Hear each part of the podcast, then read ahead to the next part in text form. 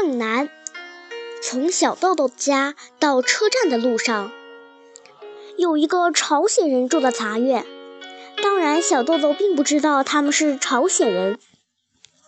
小豆豆知道其中有一个阿姨，她的头发从中间分开，身体稍微有点胖，穿着靴子，卷子头尖尖的，像是一艘小船。阿姨的裙子长长的，胸口那里系着一个蝴蝶结似的东西。这位阿姨总是大声叫着孩子的名字：“正南。”的确，阿姨每天都在叫着正南的名字。一般来说，叫正南的时候，正和南都要用重音来念。但这位阿姨只把正字咬得很重，而且她拖着尾音的喊声，听起来。感到很悲凉。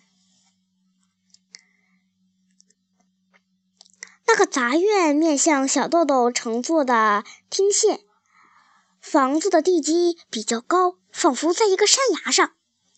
小豆豆知道正南，他比小豆豆大一点可能上二年级吧。不过不知道在哪里上学。正南的头发总是乱蓬蓬的。经常领着一条狗走来走去。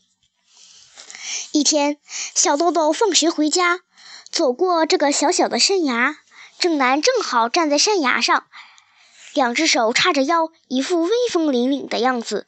突然，他朝小豆豆大声喊：“朝鲜人！”喊声充满了憎恨，非常刺耳。小豆豆害怕极了，从来没有说话。也没有捉弄过这样的孩子，为什么他却居高临下的对自己喊，而且充满仇恨呢？小豆豆非常惊愕。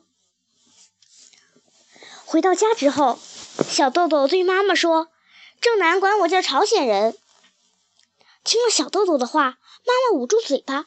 转眼之间，妈妈的眼睛里充满了泪水。小豆豆大吃一惊，以为自己做错了什么坏事。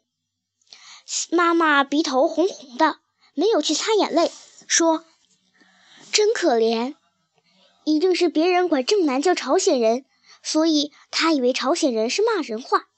正南还不懂，他毕竟还是个孩子，平常说骂人话的时候都是说混蛋，对吧？正南就是想说这么一句骂人话的。平时别人叫他是朝鲜人，他就这么叫你。哎，有些人真是太过分了。”小豆豆是日本人，正南是叫做朝鲜人国家的人，但是你和正南都是小孩子，所以绝对不可以区分说哪个人是日本人，哪个人是朝鲜人，要友好的对待正南。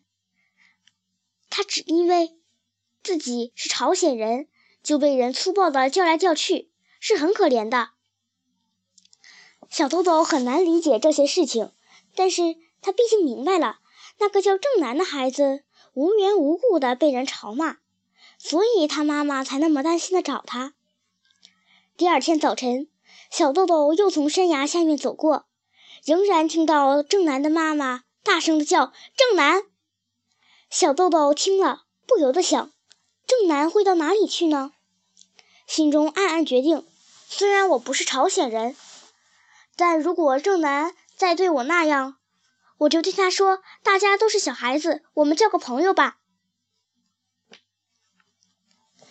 正南妈妈的声音有一种异样的焦虑感，仿佛夹杂着某种不安，拖着长长的尾音。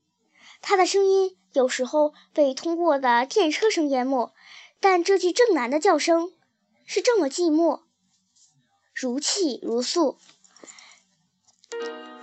让人只听过一次，就永远难以忘怀。